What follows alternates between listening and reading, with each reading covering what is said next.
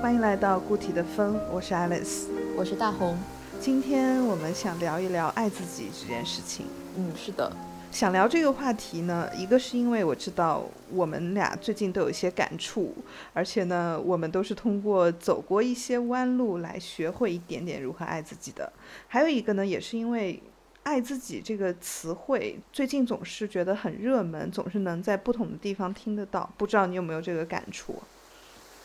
呃，我可能不会觉得是最近才热门起来的，因为我印象中，在我读大学本科的时候，应该也是十多年前了吧。呃，好像就有一阵儿特别流行，这个说你要学会爱自己，然后你才能够得到别人的爱，啊，大概是这么一个意思。然后呢，当时其实对我的触动还挺大的，因为我感觉我一直都是一个很需要被人爱，但是好像得不到足够的爱，也就是。简单讲就是一个缺爱的这么一个状态，很多年吧。所以当时看到那个话之后，我就有开始有这个意识，就是说会不会是因为我不够爱自己，所以我总觉得我好像没有能够得到足够的爱。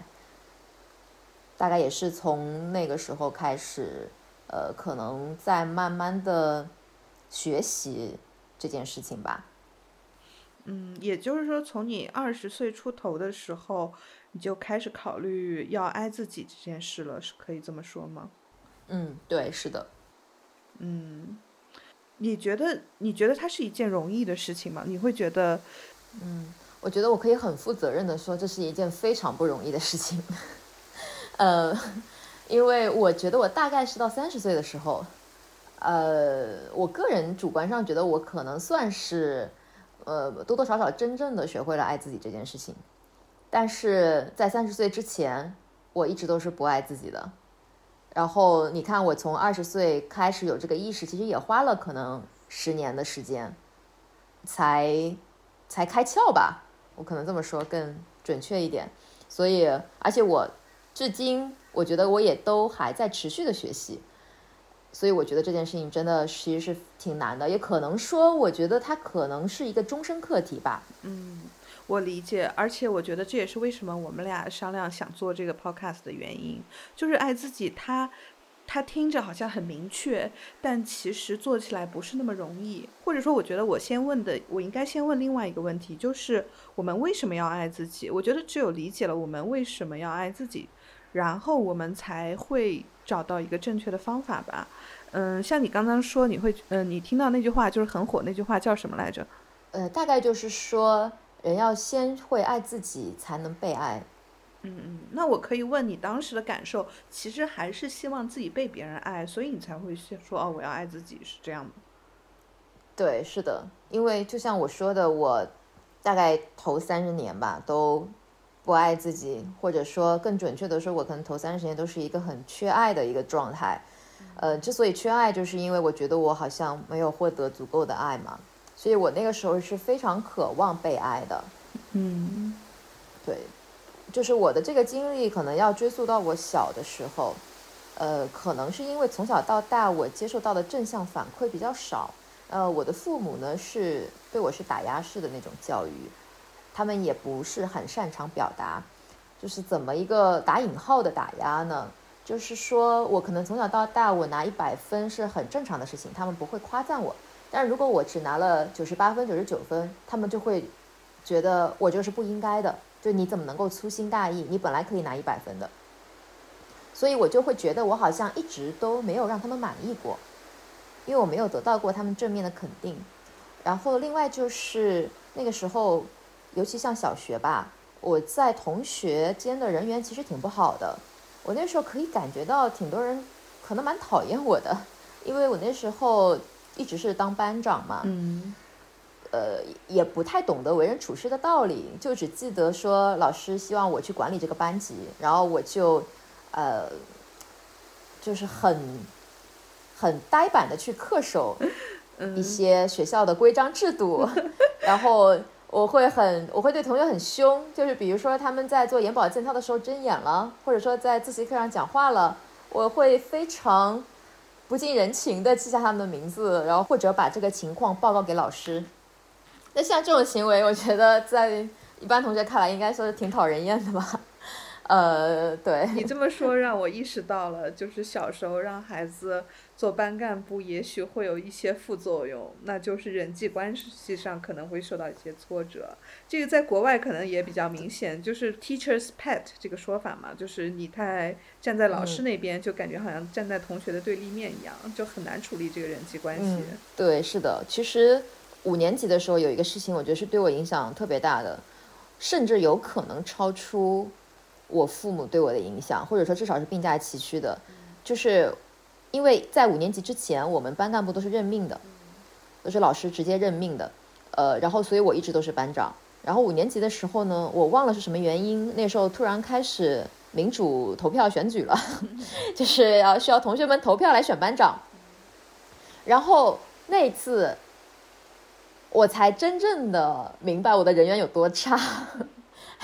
因为没有多少人选我当班长，嗯，然后当时没有选上班长的时候，我我我本来已经很伤心了，但是我想那怎么着行吧，那我至少当个副班长吧。结果选副班长的时候人数依然不够多，就依然我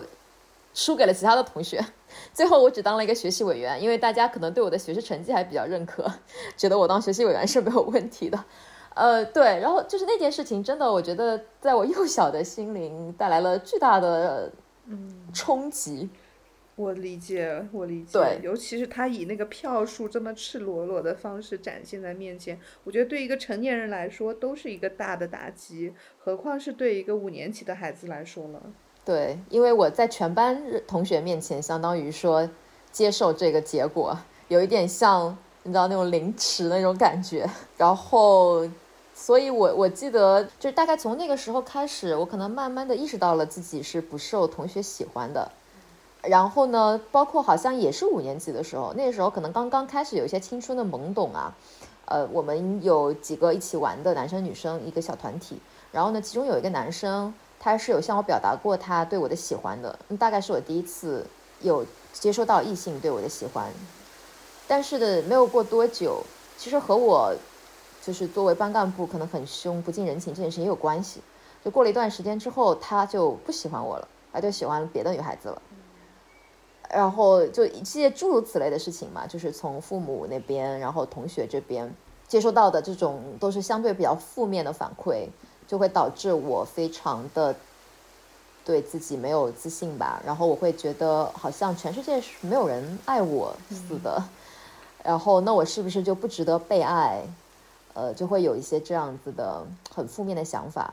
嗯，我觉得你正好说到了两个对于儿童来说很重要的价值感来源的领域，一个就是和父母的关系。像你刚刚说，如果说真的是考了九十多分还被批评的话，真的是有一点严重了。然后就是同学这边，就是同辈压力嘛，就是和同辈的相处的这个关系上面，特别是如果你是班长的话，真的就还是挺难做的。对，嗯。对，是的，嗯，虽然我现在可以理解，我父母那个时候就是不希望我骄傲，他们会觉得我要持续的对自己有要求，要保持在一个比较好的成绩。就是我不知道是不是我们的长辈可能普遍会有这样的一个看法，就是说不能够夸赞孩子，如果夸赞的话，他们可能会变得骄傲，然后我们还是要谦虚一点，还是要对他们适度的保持这种要求。所以，然后这样他才可以有长足的进步。哇，我我突然听你这个说法，我觉得又熟悉又陌生的感觉，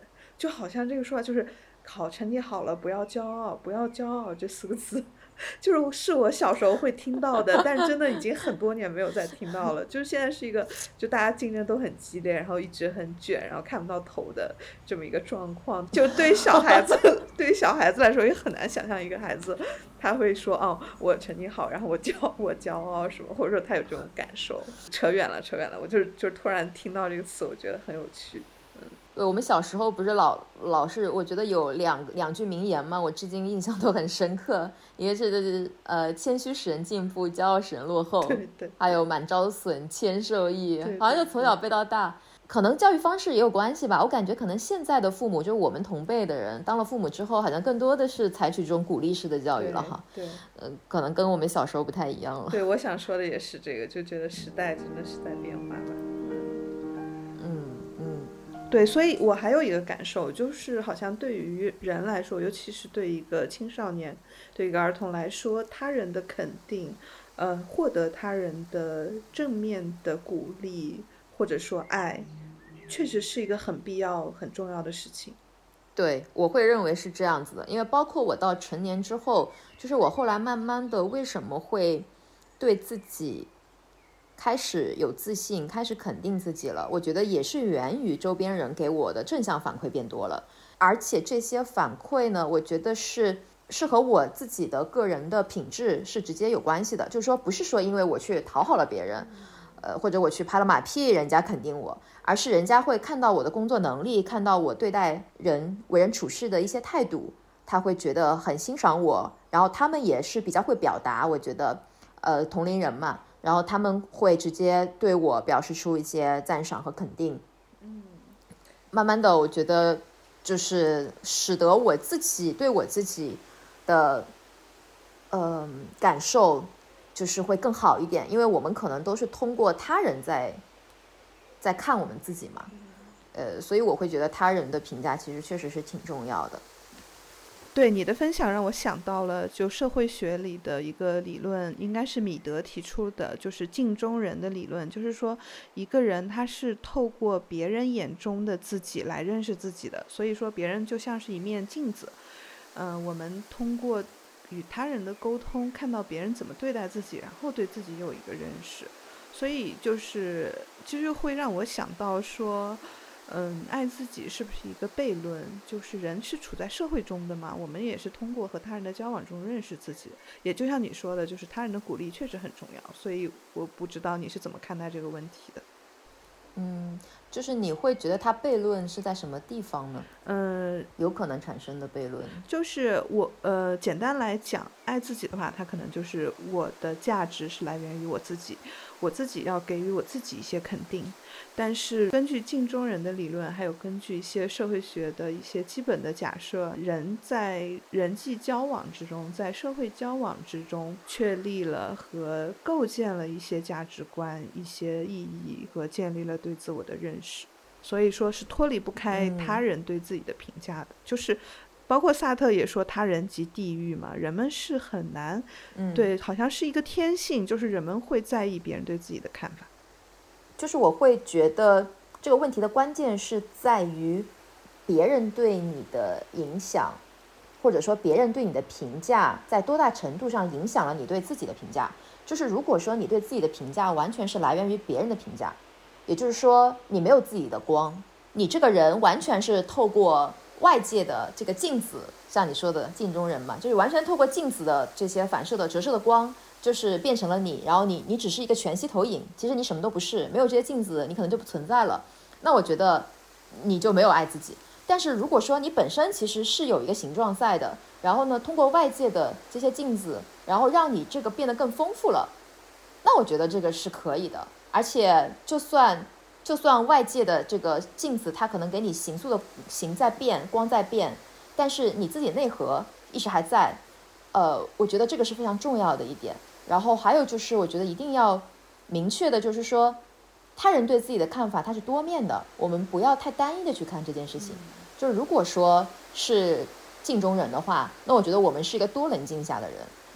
多棱镜下面，我们可能会有各种各样不同的形状。那么你怎么样去最终结合他人对你的评价，去塑造你自己想要的那个形状？我觉得这个是有自己的主观能动性在的。并不是说我们完全是去依依靠他人的评价的。另外就是，我会觉得借助他人给你的评价，我觉得这个是通往爱自己的一个途径，并不是终点。就是说，我们是通过他人的眼光去更客观或者丰富的去认识我自己。因为如果我只通过和自己对话的话，我其实是很难去正确的认识自己的。但是借助他人这个途径，我去更加嗯。更加正确的认识了我自己之后，我觉得是有助于我们去塑造一个真正的自我的。嗯，对，这个是我的一点看法。嗯，我觉得分享特别好，就是，呃，就像是你说的，他人对我们好的一些评价，可以作为一种我们爱自己的一种原动力吧，或者说它是一个一个起始的一个推力，但是爱自己这条路还是要自己越走越远的，就是给我一个这种感觉，就像是，哎，就让我想到了一个画面，就像是那个冰壶这个运动，然后那个冰壶放在那儿，需要一个人稍微往前推一下，然后前面需要自己在不停的擦地，然后让它可以跑得更远。就就突然想到了这个画面，是的，还有就是是的，是的，还有就是，而且你你说到了，就是说，呃，你刚才有说你的同事、你的同龄人，他们有嗯。赞美你，或者说他们看到了你的闪光点，它的确就是你自己的特点。所以，就是你说到这句话的时候，我就会想到你是了解自己的，就你是知道自己的美好、自己的优点是在哪儿的。然后这个时候，别人对你的赞美就形成了一种确确证吧，就是加强了你你对自己的一种认识和对自己的一种评价。所以我觉得就非常的正面，还有积极。嗯嗯，对，对，我觉得你总结的也特别到位。哈哈 商业互夸有没有？没有，我们这是就是人要分清楚商业虚假的赞美和真实真诚的赞美，对吧？我觉得我我我现在对你就是一个真诚的赞美，发自内心的。对，这也是一个点，也是其实我们上次也有讲到，就是。嗯，小时候就和父母一起的时候，别的家长啊、叔叔阿姨会来夸我们，然后这个时候父母就会说啊，没有没有，就谦虚嘛。我我记得我就有分享过，说就会导致我后来不太相信别人对我的赞美，就别人夸我的时候，我是不相信的。嗯，对我们，我记得我们有反思到这个问题，然后你就有说，就是人他应该有一个判断，就是哪些是真诚的赞美，哪些是出于表面的一些其他目的的一些赞美。对，这也是一个能力吧。嗯嗯嗯，对对，因为小孩子确实嘛，我觉得像前面说到的镜中人，我觉得小孩子的镜子应该就是父母吧。然后父母的对自己的评价或折射过来的光，我觉得可能会直接去塑造我们的那个所谓的内核的，所以这个挺重要的。呃，然后另外就是我们小小时候确实肯定没有判断能力。就比如说，如果是我们长大了再去看这件事情，当叔叔阿姨他们在评价说我们优秀或我们哪里好的时候，其实我们是可以有一些客观的对照的，因为我们可能会知道他他们家孩子的情况，或者他周围一些其他孩子的情况，那我们就知道他身处在一个什么样的情境下面，然后他在这个情境下面，他那他是不是真的认为你这样是优秀？我觉得这个应该还是相对比较好判断出来。但是对于小孩子来说，确实是我觉得是没有办法做到这一点的。所以说到这个，我会觉得确实就是对于小孩子来说，父母啊，还有同龄人的这个反馈是特别特别重要的。嗯，对我就是你，我就能看到你是一个成成长中的，或者说已经是走向成熟的一个自我，就是比较理性，对，是有理性的一面的，就是比较客观理性的去看待。对，然后包括包括。对，然后后刚才你还是那个那个点，就是你有说，呃，你从你的同事的夸赞中看到了自己本身的特点，他就让我想到了我之前读过的一本书，然后那本书讲的，它是一个心理咨询的流派，叫做 transaction analysis，或者叫 TA，它指的呃具体的理论我就不说了，但是它里面有一个很重要的点，就是呃一个人他是需要。他人的爱和他人的夸赞的，就是一些正面的态度的。然后呢，最最最美好的正面态度是，你就存在，你的存在本身，别人就很欣赏，就很开心。就觉得很美好，所以这个时候你你就能感受到你的价值，就是这个时候你的存在是无条件的，就你不需要通过讨好别人来为别人做一些事情来获得他们的夸赞。所以像你刚刚有说说你在工作中你自己的工作能力，包括你的一些性格的特点，你的一些核心的一些特质，呃，他们的存在就是。别人夸赞的内容，并不是说哦，你要讨好他们，或者说你要为他们做什么什么服务，然后来换来一些评价。所以我就会想到刚才我说的那个 transaction analysis（TA） 这个理论，然后，然后结合那个理论，我就会觉得说，哦，你爱自己，对自己的正面的评价，它是立得住的，就是它是很稳稳定的，就这种感觉。是这样的。嗯。因为说实话，其实我经历过很长一个讨好时期的。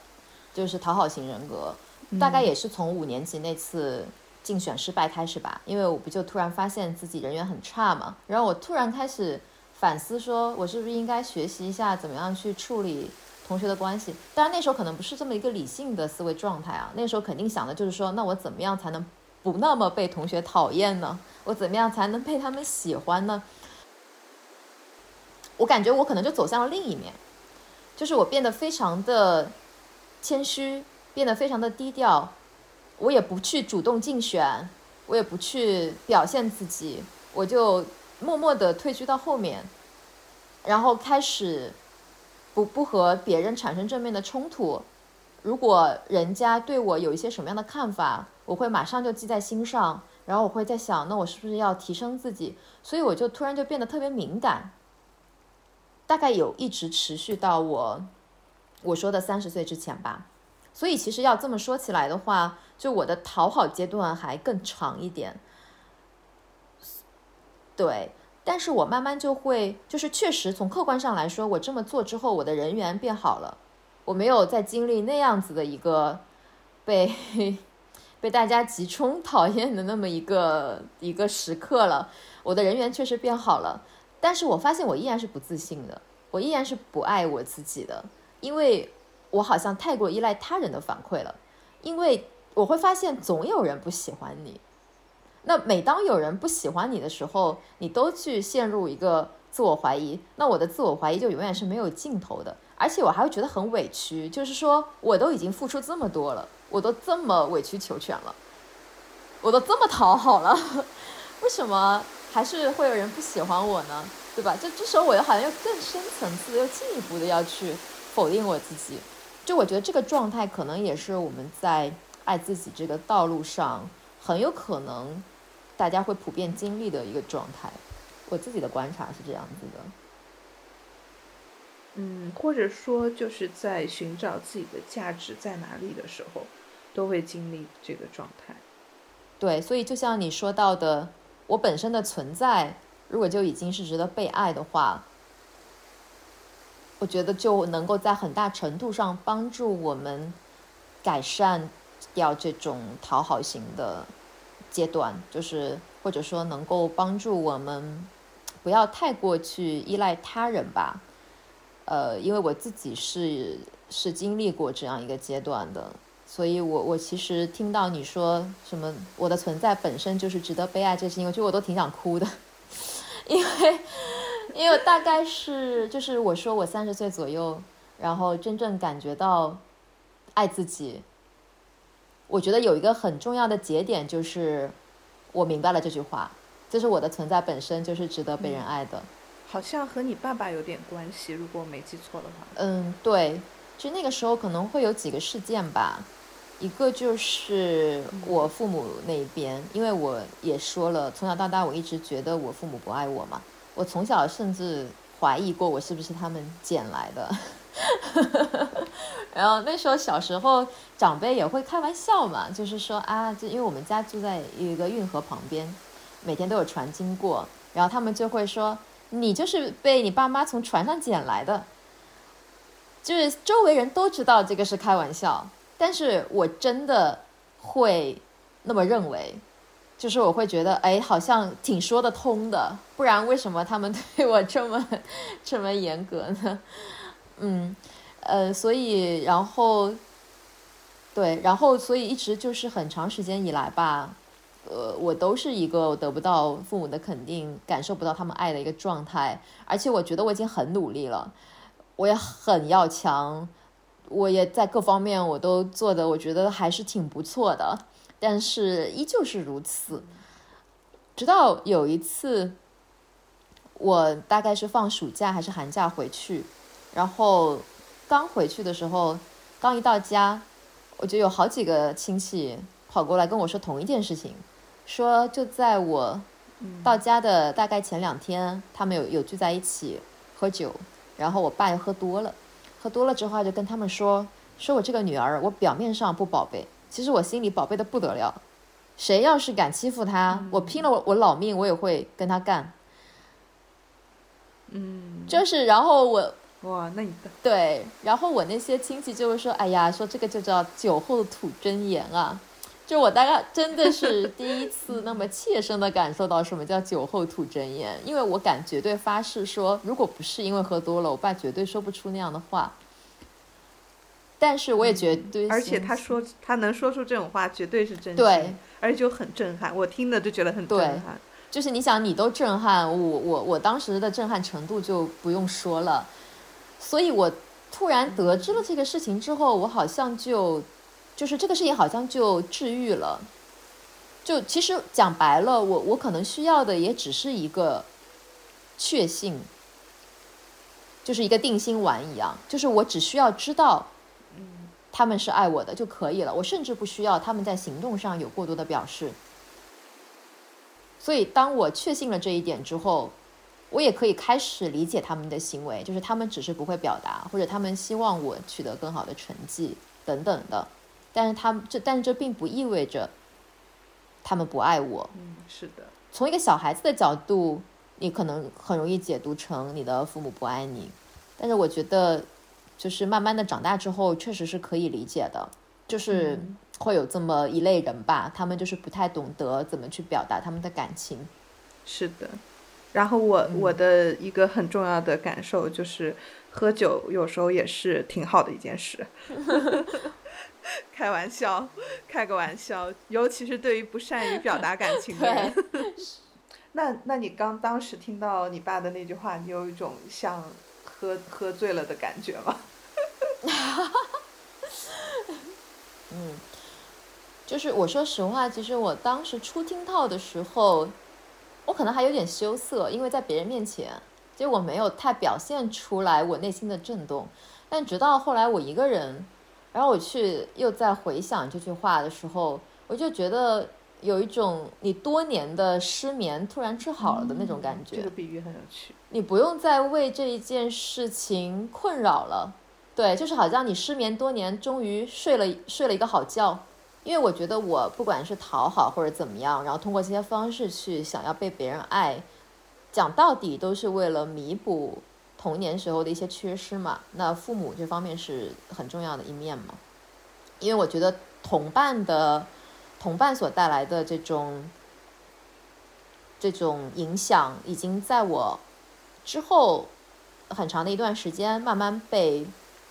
抵消掉了。因为我后来很长一段时间都是在不同的群体当中，然后就像我说的，我也慢慢的人缘变好了。所以对于同伴的这种喜欢和不喜欢，就小时候的那个。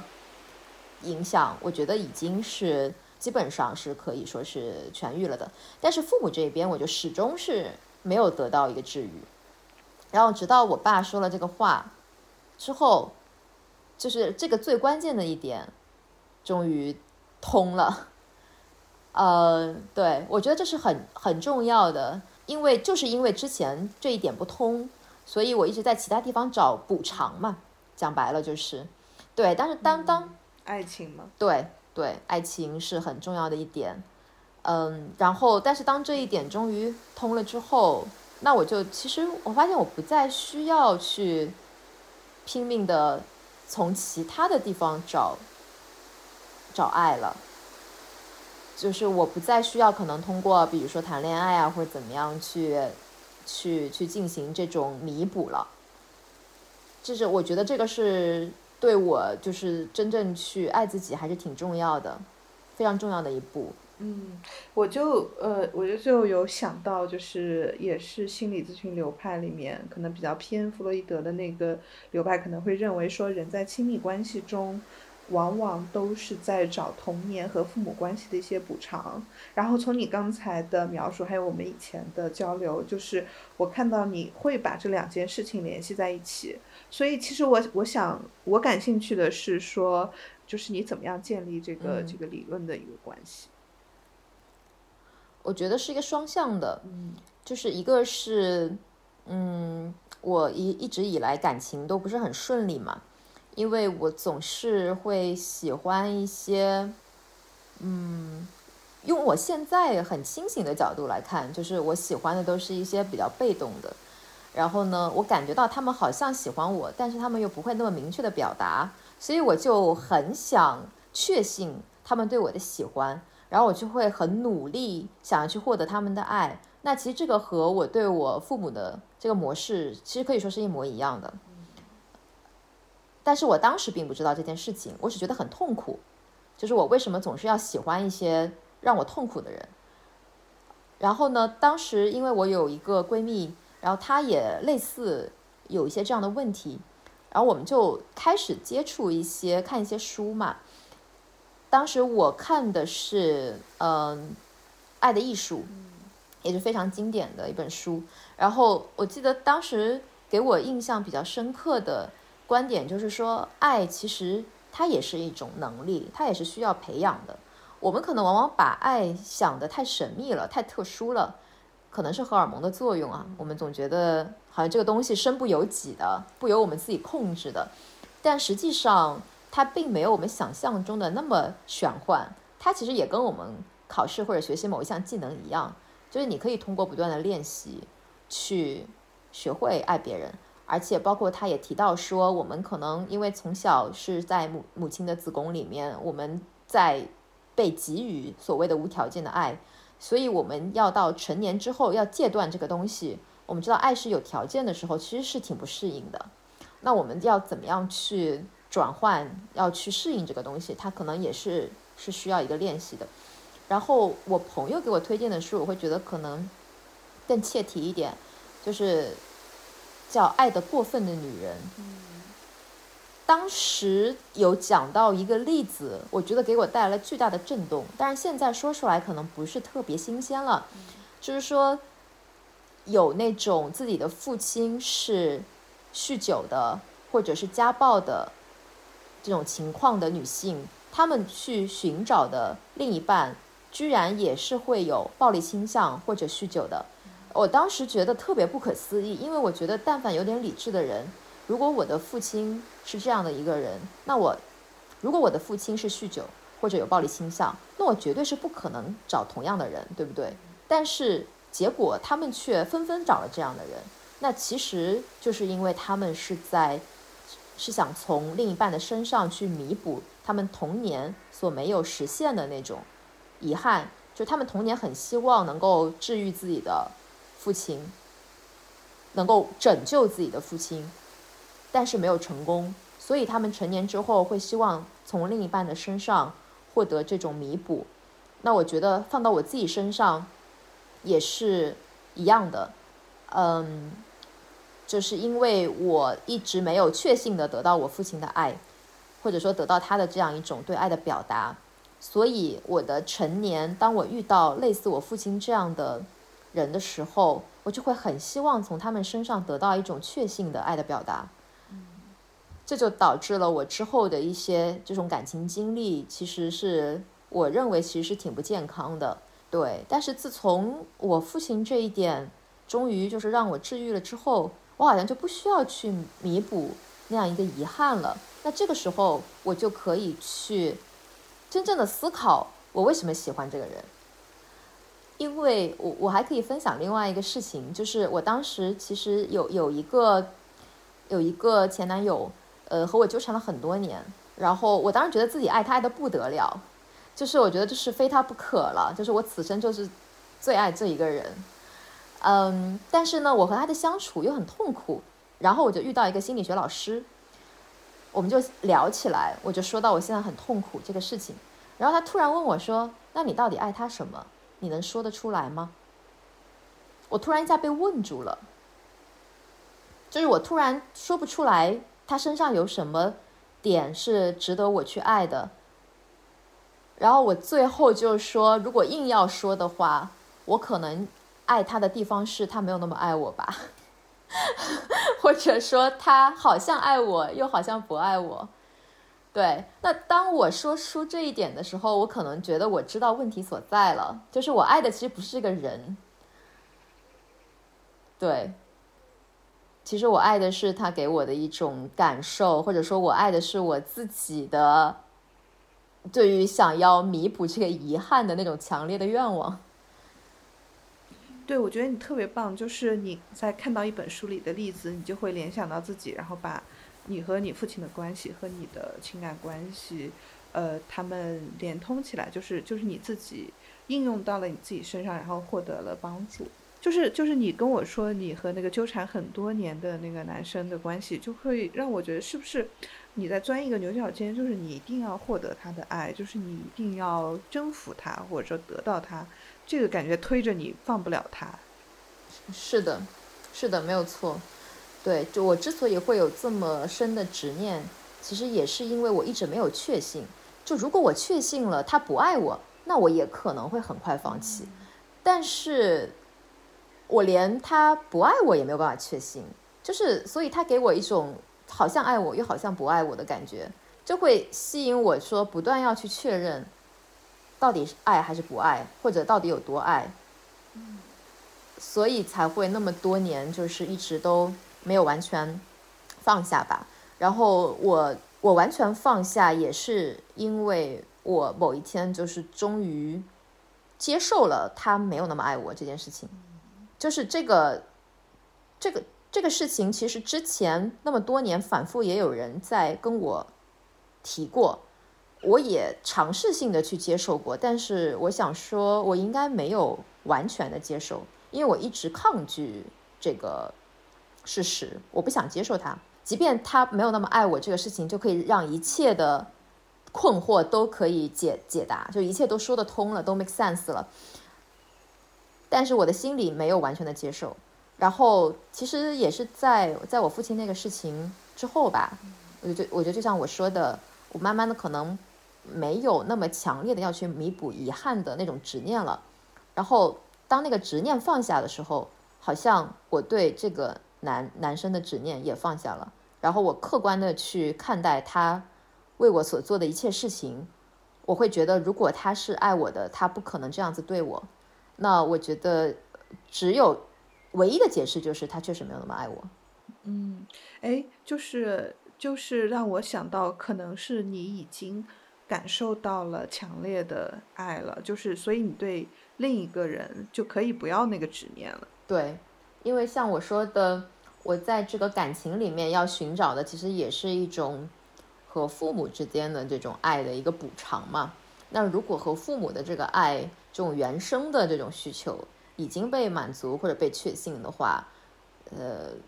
原来的这种所谓的就是对他这种附属的这种需求哈，就对那样一种爱情的所谓的追求，他就突然就变得不那么重要了。尤其是当你明确的感受到你在这个关系当中是很痛苦的时候，那你更加他就没有那样子一个价值了呀，因为你可以放下一些。因为因为人是会骗自己的嘛，就是在我一直不愿意接受他没那么爱我这个事情的时候，我也在找各种各样的理由为他开脱，就是想说他是爱我的，只不过因为怎么怎么怎么样，比如说因为他也是童年有有有过创伤，他也不是很懂得怎么表达，我会给他找一系列的借口。对，但是当我决定不再骗我自己之后，呃，我会发现其实那些都是给他找借口而已。我就想起来以前和一些女性朋友一起聊感情的时候，就我们都经常会花很多的时间在讨论的一个核心问题，就是你刚刚说的，就是对方到底爱不爱我，他的某个行为是不是因为不爱，还是因为其他的原因？然后我就会想说。人为什么那那么一定要搞清楚对方是不是爱自己的呢？就是你知道人的心理是一个黑箱嘛，所以我们只能通过他的一些言行的蛛丝马迹来去猜测他内心的真情实感是不是爱我的。那我们为什么要搞清楚呢？其实还是因为不够爱自己，就是自己对自己的价值不是很坚定。嗯，对，是这样的。因为我觉得当我建立起来对我自己的爱之后，我好像就没有那么在意。别人爱不爱我了？嗯，是这样的，确实是这样子。哎，我刚才忘了问，就是，嗯，你什么时候发生的那件事情？就是你，你听说你爸爸酒后吐真言的事情？我想一想，应该，我想一想啊，应该是差不多也是我三十岁之前吧，就是二九、二八、二九，快三十的那个阶段。嗯，然后大概是也是在第二年或者过后没多久。然后就发生了说我接受那个男生不爱我的这件事情，所以他们其实是在差不多的人生阶段发生的。嗯，就是你说的三十岁左右一个关键的转变时期。对，当然我其实并不想和年龄扯上太多的关系啊，因为我觉得可能每个人的情况不一样。我只是刚好说是在三十岁那个阶段，然后这几件事情差不多时间都发生。我觉得可能不同的人情况不一样，嗯，但是我可能会想说，为什么是三十岁？可能也是因为那个时候我在在考虑我自己真正想要做的事情吧。嗯嗯，就是你你你为别人活了那么多年，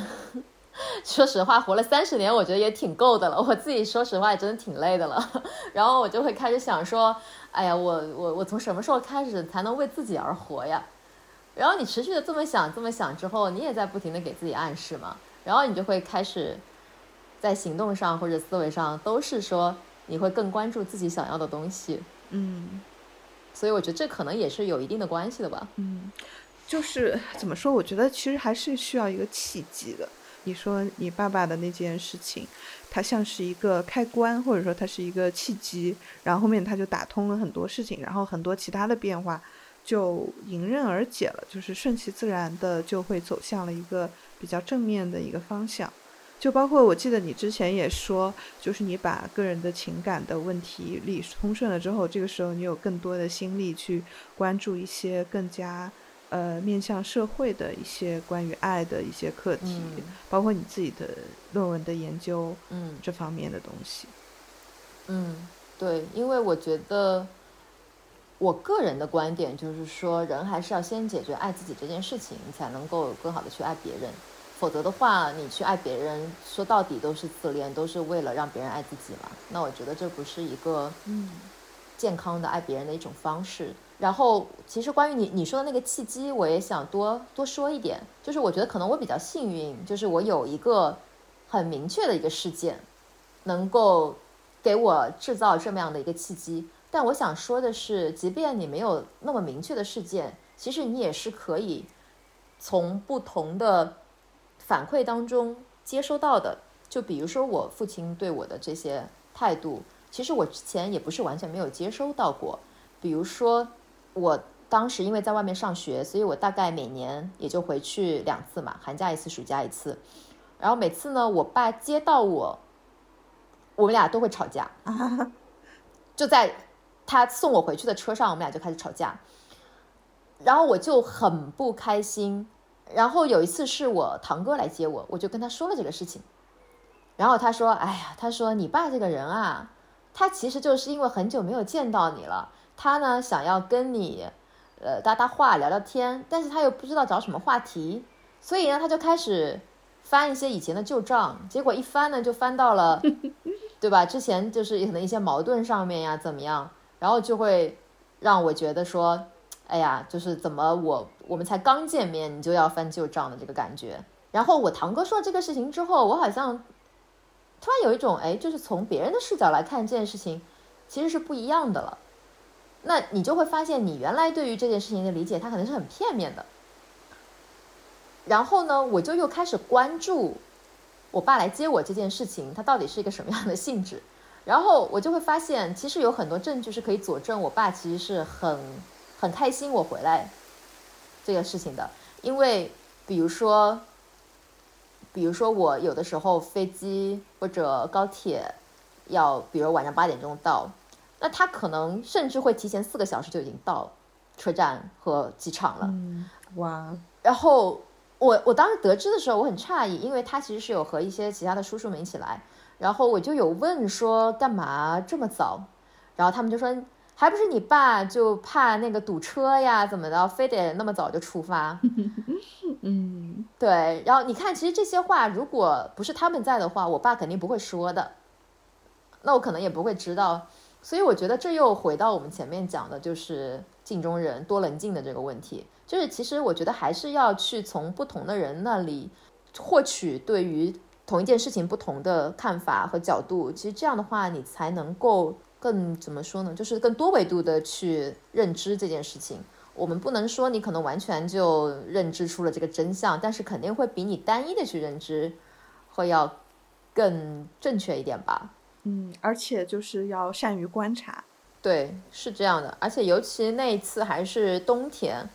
他们中间因为你车子空调不可能一直都开着嘛，中间空调关掉也挺冷的。然后我爸他还就是下车想在外面跑跑步，让身子热一热呀，怎么的？然后结果出去之后发现更冷，还不如回到车子，就是等等这样的一些细节，就是真的，我觉得一说起来也还蛮温馨的。然后，但是对，确实像你说的，呃，还是要需要我觉得多观察一点。另外就是我从这件事情里面，我就明白了人家说的。你不要光看别人怎么说，你要光你要看别人怎么做。我觉得这个真的很重要。我们很多时候很容易被话语所，我不能说蛊惑吧，但是可能话语在我们这儿的分量会比较重一点，然后导致我们忽略了，呃，别人的言行。我还是说一下我爸的例子。我爸是怎么样一个人？就是他给，因为我妈的肩颈不太好，然后我爸呢有一次就给他买了那个按摩椅。然后买完回来呢，他就直接把遥控器往我妈那儿一扔，说：“喏，给你的，拿去用吧。”就是这样子，对。然后或还有就是我和我妈在呃视频电话或者语音电话的时候，因为我人在外地嘛，然后我也会问到说老爸在不在，然后我妈说在旁边呢，然后问我要不要跟他讲话，我还没回答呢，我爸就会说有啥好讲的，没有什么好讲的。就是你看，就如果如果仅从言言语上来说，你会觉得哇，这个人好像真的就也不爱我妈，也不爱我。其实他就是傲娇。对，对。但是如果如果去更多的综合一下他的其他的行动，对，就包括他给我妈买按摩椅这个事情本身，啊，包括他来机场接我这个事情等等的，我们可能就能够。去除掉一些言语带来的蛊惑性吧，我觉得。嗯，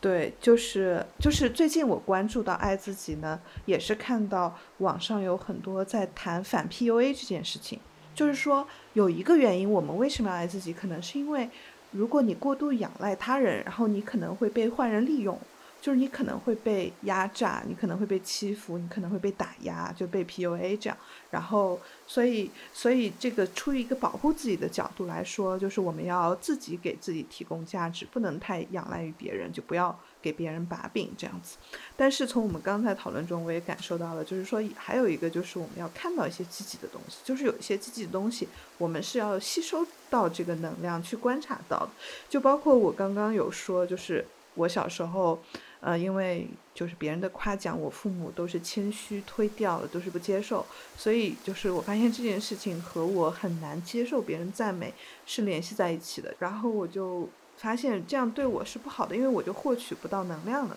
也是不太好的。嗯嗯，对，我觉得我们可以从爱自己出发，衍生就是很多的话题和系列，包括你刚才说到 PUA 啊等等的，我觉得都是很值得探讨的话题。嗯，是的，对对对，我们就是发散了很多，然后我觉得也讨论很深，但是就是我们能不能稍微总结一下，就是究竟什么是爱自己，包括哪些方面嘛？嗯，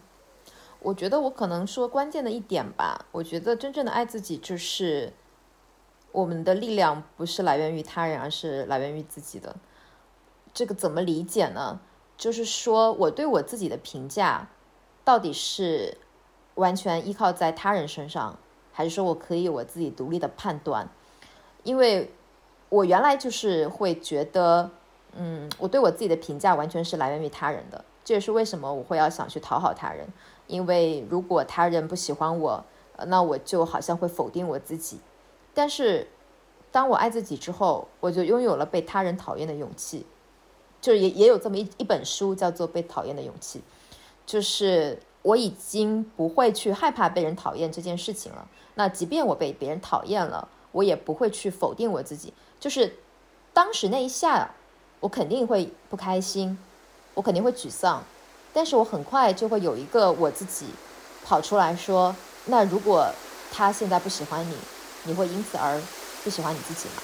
然后我的答案是否定的，我说不会，我会依然爱我自己。那这个人的声音突然就变得不重要了。那这个时候就是说，我们是可以通过我们自己的能量去把外界的一些负能量给消化掉的。这是一个很强大的能力。对，就是我们当然是不可能说完全不去接收他人的反馈，但是我们可以去对这些反馈做一些我觉得比较正向的处理，我觉得这个是比较重要的。而且，即便说别人对我有一些所谓的呃负面的评价，那如果我接收这个评价，我也是为了说怎么样让我自己变得更好，而且这个变得更好是我自己想要的，就是我我确实承认我有这么样的一个不足和缺点，也是我一直想要改正的。然后他人的评价可能帮助了我确信这件事情，也触动了我去改正它。那么，但是最终还是因为我想要去改变，我觉得这个是很重要，而不是因为。他人的这个负面的评价，所以我才去改变。我做一切事情是为了我自己，不是为了别人。哎，我觉得这个很，这个点也很重要。哎，就是我爱我自己，不代表我不承认我有问题，但是就是我想改变这个问题是为了我自己，而不是为了别人，哪怕是别人提出来。对，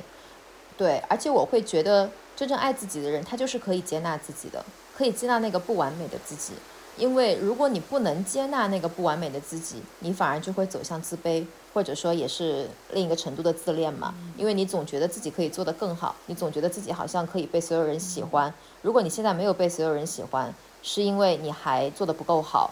呃，然后你就会加倍的要去努力。但是你那个方向其实都是为了从他人身上获得肯定，而不是说你自己真正想要的东西。那我觉得那个和爱自己其实它是两码事情。对，就是都说人是很很怕听到一些否定意见的，就是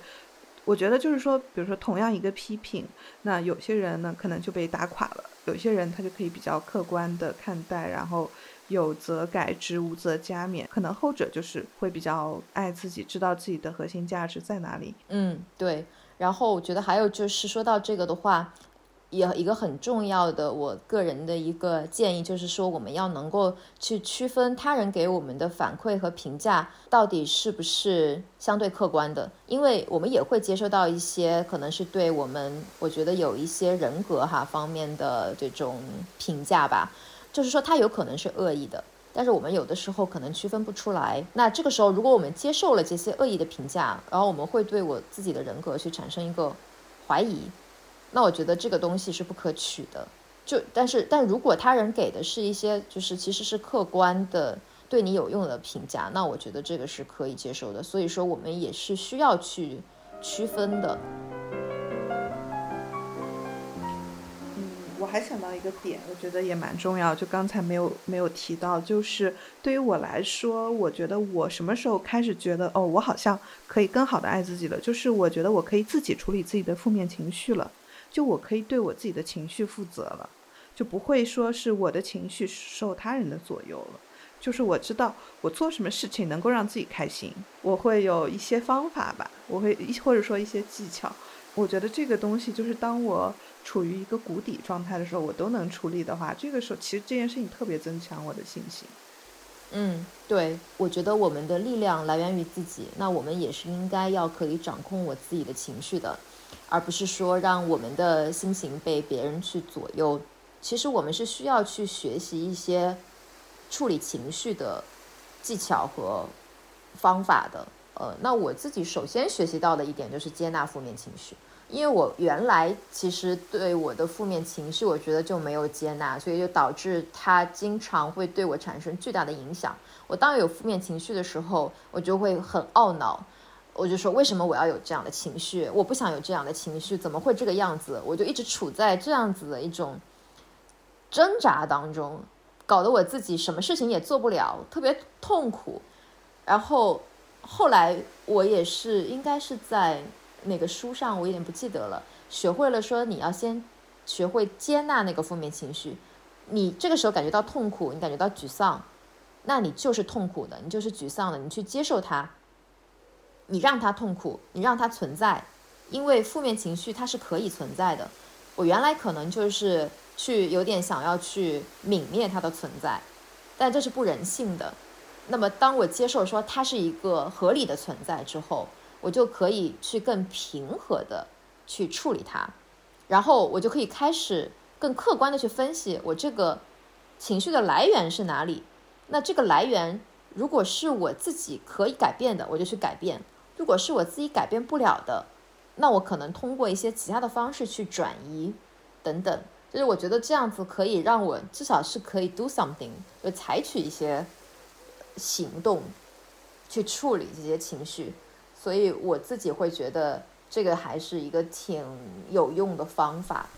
嗯，说到接纳自己的负面情绪，我就想到最近我不是特别喜欢游泳吗？然后我游泳的时候就想，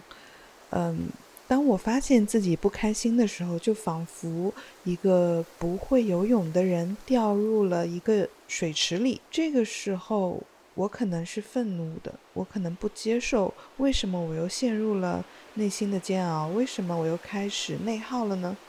可能我就会挣扎。所以这个时候就像是一个不会游泳的人，他在水里挣扎，他可能反而会溺水。所以这个时候，最重要的事情是学会游泳。而不是挣扎，也就是说，我们要学会和坏情绪和平共处。会游泳呢，其实就是学会和水和平共处，是建立了一种和水的平等互动的关系。然后学会游泳之后，我们自然而然的就很容易的来到岸边，爬上岸，脱离这个情绪的水池了。这可能就是你刚刚说的接纳自己情绪的意思吧？是的，我觉得像。找到一些这样子真正能够带给我们快乐和力量的事情，而且是可以我们自己做的事情，也真的非常的重要。就是对你来说可能是游泳，对我来说就是网球。我最近真的是痴迷网球，虽然我打的也不好，但是网球就是属于那种我无论处在什么样的状态之下，只要说去打网球，我就可以马上去做的人。然后我觉得，如果能够找到。类似这样子的一些事情，其实我觉得对于情绪处理还挺重要的。那么，即便说暂时还没有找到，我觉得一个是可以多去尝试不同的事情，另外就是在一次又一次的反馈当中强化强化自己。就是比如说我，那我就拿健身这个事情来说，我没有那么。主动的说去能够有那么强的动力去做它的，但是每当我健完身，然后我感觉到开开心的时候，我都会给自己强化说，你看，所以你健完身是会开心的，那么你下次不开心的时候，你就可以健身，它可以帮助到你。那么我这样强化之后，其实我慢慢的这个前面这个挣扎的过程，它就会越来越短一点。所以我觉得这也是一种练习。嗯，是的。就是多观察、多练习、了解自己。就是我游泳这件事，其实从我从一二年学会游泳之后，我就知道我是喜欢游泳的。呃，但是呢，我就没有太重视，或者就是呃没有特别的在意，其实就是不不那么爱自己嘛。包括去年、前年的时候，我都有想过想去游泳啊，但是因为呃要买泳衣，然后要办卡，还要花很多的时间去游泳馆，还要洗头发呀，就洗澡啊，呃，然后游完泳还要汗蒸啊，什么就是很耽误时间，我就觉得哦，那就那我就算了，不去游了。然后现在我感受到游泳给我带来很多的力量和快乐之后，我就会觉得很值得，就是只要是能取悦自己，为了自己的。呃，健康和自己的快乐，你付出时间成本、金钱成本都是值得的。所以要要观察自己喜欢什么，并且不要因为别的原因和不要惧怕投入成本什么。这就是把自己放在一个很重要的位置，也是爱自己的一些一些具体的观察和做法吧。嗯，对，是的，就是当你能够发展出这样一件事情。以这样一个很好的快乐来源之后，我觉得这个它给你带来的情绪价值，真的是没有办法用钱啊或者时间啊这种东西去衡量的。反正就是多观察自己，多观察自己，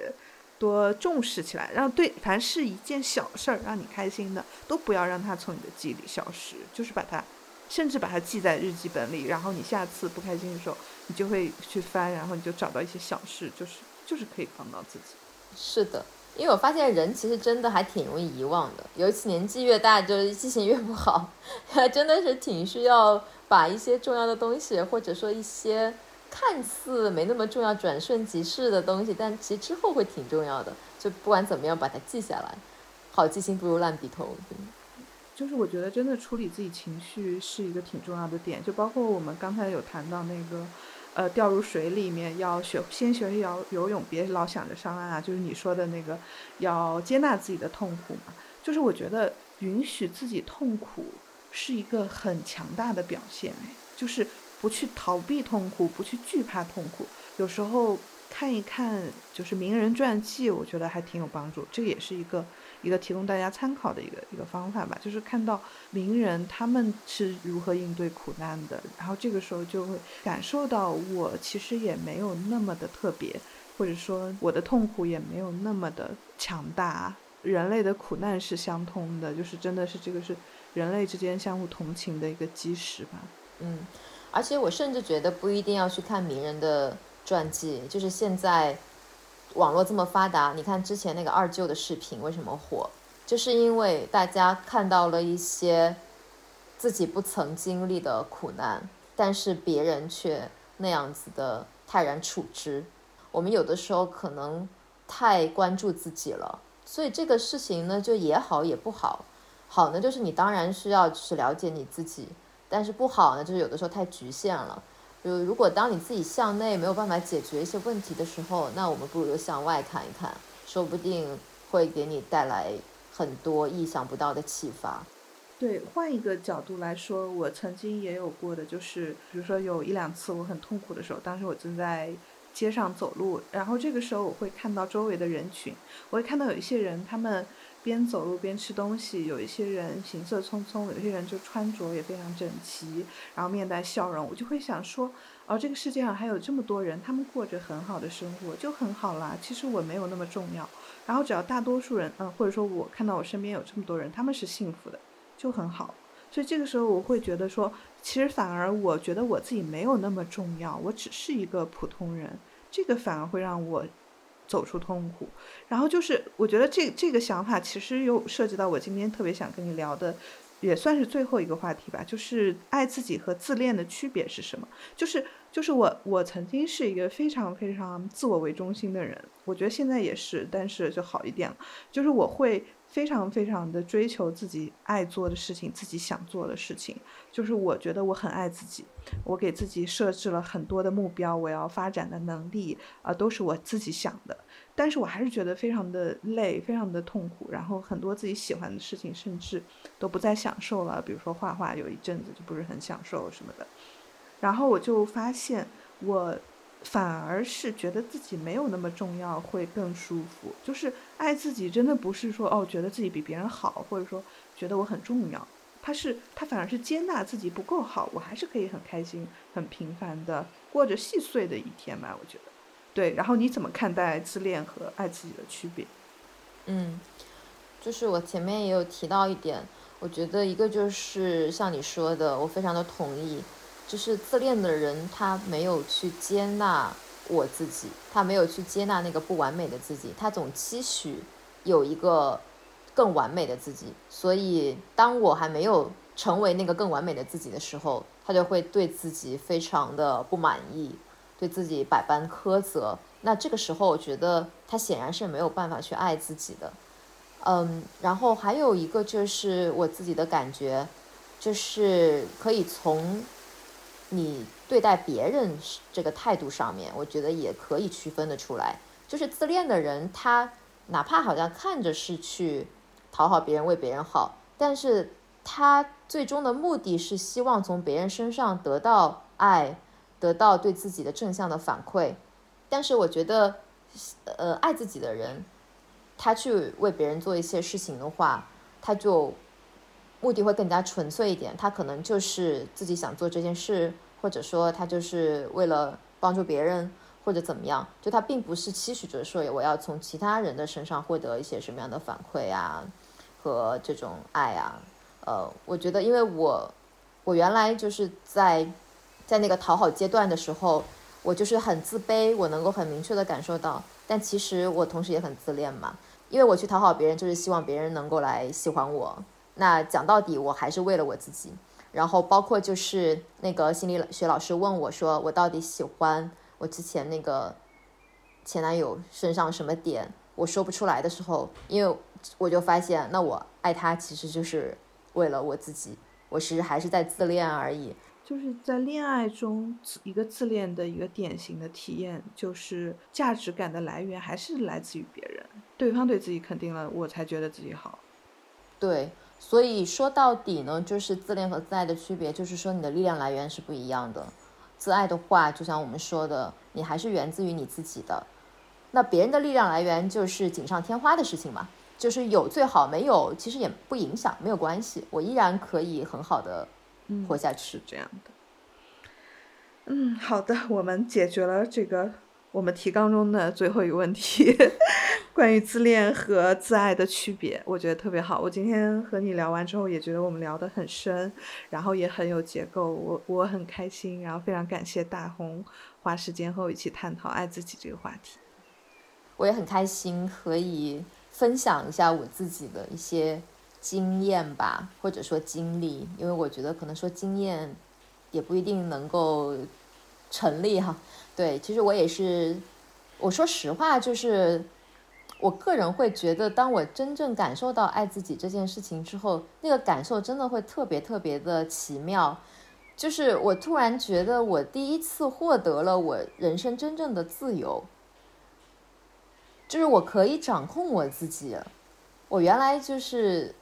嗯，没有爱自己的时候，我真的觉得好像很多事情不受我自己的控制，我自己的状态都是由他人所决定的。然后这这件事情真的让我特别的痛苦。但是现在我就会觉得，天呐，我真的我好有力量感啊！我我我还有很多很多的力量，而且我是可以散发向外去散发，然后我可以做好多的事情，这会让我觉得人生突然就变得非常的美妙起来。嗯，也很宽阔。嗯。对，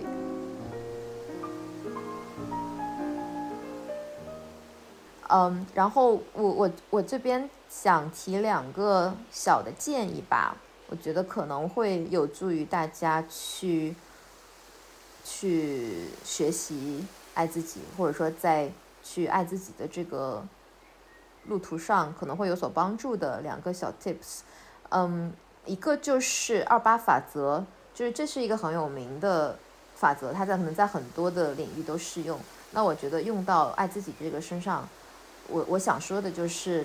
呃，我们要知道，其实只有百分之二十的人会给你创造百分之八十的正向的情绪价值。那同样也会有百分之二十的人给你制造百分之八十的问题。所以我觉得我们其实需要区分这个不同的百分之二十的人，然后呢去。花更多的时间在给你创造正向情绪价值的那的那百分之二十的人身上，然后让自己去远离给你制造问题的百分之八十的人身上。因为我自己会觉得，我原来有一个问题，就是我花了太多的时间在那些给我传递负能量的人身上。然后我觉得这个一个让我很痛苦，另一个我会觉得，另一个就是我会觉得这样子是对那些给我制造正面。情绪价值的人的不公平嘛，因为他们给我创造了那么多的正向的情绪价值，然后结果我就因为那百分之二十给我制造麻烦的人，然后把这些情绪价值所带来的这些正正面的能量全部都给他消灭掉了、毁灭掉了。那我觉得这样的话，我我会觉得真的对那些人来说太不公平了。所以，我我现在也在努力做的事情就是。让自己放更多的注意力在给自己创造正向价值的人身上，然后另一个 tip 就是，我觉得我们还是要尽量的客观一点，不要太陷到一个主观的感受和情绪里面。那就像你说的，你提到当你情绪不好的时候，你可能看一看周边的人在做什么，我觉得这也是一个客观的视角。然后，当我们自我否定的时候，我觉得也可以尝试问自己一些问题，并且从客观的角度去回答。就是我原来有一个问题，我现在可能也还有，就是它是一个思维陷阱，叫 mind reading，就是你还会去读心术一样的。然后你比如说看到一些人做的一些行为，然后你就会说，哎，他这样是不是不喜欢我啊？是不是因为我做了一些什么事情导致他这样这样？那我觉得，当然最直接的方式是你可以去询问他是不是。那其次，如果不可以直接询问的话，也可以去，就是客观的去衡量嘛。就是比如说，有没有哪一些事实证据表明他是不喜欢你，或者他做这件事情是是是因为你的原因。呃，还有就是是不是他只对你这样子，他对其他人怎么样？然后还有就是，如果还有一个我觉得有助于我们去去转换思维的方式，就是如果说你的把你换成你的朋友，就是说你有一个朋友。他他来对你说，哎，谁谁谁对我做了一个什么事情？他是不是不喜欢我，或者是不是我做错了什么？那你会怎么样去回答他呢？我觉得很多时候我们就是对自己过于苛刻。然后，当我们转换视角说，如果把现在现，如果我们把这个有麻烦的自己换成自己的朋友，那你一定都是以一个很正面的角度去鼓励你的朋友，去跟他分析。并且你也会发现说，就是旁观者清嘛。其实你这个朋友他所面临的问题，并没有他想象的那么糟糕。那这个时候你其实也可以反过来再去安慰你自己。那你自己其实也是一样的。我觉得人确实很难，就是说，呃，像我们所说的镜中人嘛，就是我好像就在这个镜子的包围下面走不出来了。但是我们如果换一个站位的话，我们可能又会对这个事情有不一样的看法。我我觉得就是挺重要，就是不要被我以为给欺骗了。我觉得特别宝贵的就是大红的分享是基于他自己的真实的经历，特别感谢大红的分享。然后就是就是我觉得也会要提醒听听众一下吧，就是我们俩分享的都是我们自己的一些。感受结合我们的知识体系，结合我们自己的经历，这也是它的宝贵之处。但是它也也是我们的主观之处。就像大红刚刚说的，就是我们要多冷静的看看看周围的世界。那我我们给我们的听众提供的呢，也是一个多冷静中的一面吧。就是我觉得能起到一点点的帮助。我觉得我们花的这个两个小时时间就没有白花。然后对，然后我是很享受这个过程，很开心。是的，而且我觉得再重新去梳理自己的这样的过程，也会得到一个不同的新的感受。而且包括就是你看，就是在我和你交流的过程当中，你给我的一些反馈，也会带给我不同的感受。所以我和不同的人交流，其实都会有得到新的体验。呃，然后我也是觉得说，我我所说的这些事情，它肯定是有一定的局限性的。嗯，我也非常欢迎。大家可以从不同的角度去给我们一些反馈，嗯，是的，然后对我会非常开心，能就是就是如果说如果说我们的分享能够对你有帮助，我会非常的开心。然后如果说我们的分享能够。带来一些更多的思考和讨论，我也会非常开心。嗯，是这样的，就是大家如果有什么想法的，欢迎联系我们。呃，可以在你收听的平台留言，或者是可以关注我的公众号“固体的风”，然后可以留言或者是私信这样子。好的，那我们今天这期节目就就到这里，然后再次感谢大红。对，谢谢 Alice。